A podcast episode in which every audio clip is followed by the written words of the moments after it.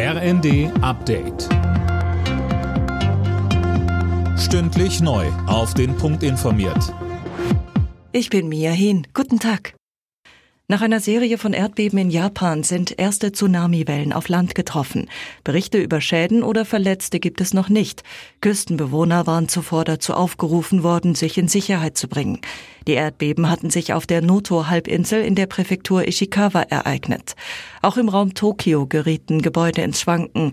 Der Betrieb der Atomkraftwerke in Japan wurde durch die Erdbeben und Flutwellen nach Angaben der Regierung zunächst nicht beeinträchtigt.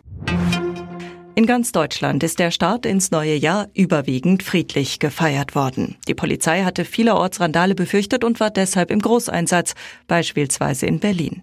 Daniel Bornberg, wie lief denn die Silvesternacht in der Hauptstadt? Ja, ruhiger als erwartet, auch wenn es wieder Attacken mit Böllern und Raketen auf Einsatzkräfte gab. Zum Beispiel am Alexanderplatz. So krass wie letztes Jahr war es aber nicht. In Köln blieb die Silvesternacht weitgehend friedlich. Auch hier war die Polizei ja mit einem Großaufgebot am Start. Trotz aller Warnungen gab es in ganz Deutschland allerdings wieder zahlreiche Unfälle mit Feuerwerk.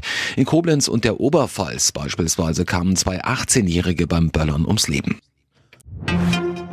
Das Jahr 2024 bringt einiges an Spannung mit sich. Nicht nur sportlich mit den Heim-Europameisterschaften im Fußball und Handball, sondern auch politisch. Jana Klonikowski. So sieht's aus und da sind natürlich zunächst die drei Landtagswahlen in Thüringen, Sachsen und Brandenburg im September zu erwähnen. Die großen Fragen, wie stark wird die AfD, welche Rolle spielt die neue Wagenknecht-Partei, wie sehr werden die Ampelparteien abgestraft. Ein erstes Stimmungsbild gibt's Anfang Juni bei der Europawahl und im November blickt dann die ganze Welt auf die USA. Bei den Präsidentschaftswahlen tritt Amtsinhaber Joe Biden für die Demokraten an. Aussichtsreichster Republikaner ist, trotz vier Anklagen, immer noch Donald Trump.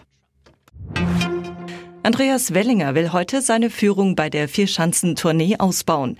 Beim Neujahrsspringen in Garmisch-Partenkirchen hat er in der Quali gestern Platz zwei belegt. Nur der Slowene Ance Lanišek war besser. Auch die acht anderen deutschen Skiadler haben sich qualifiziert. Alle Nachrichten auf rnd.de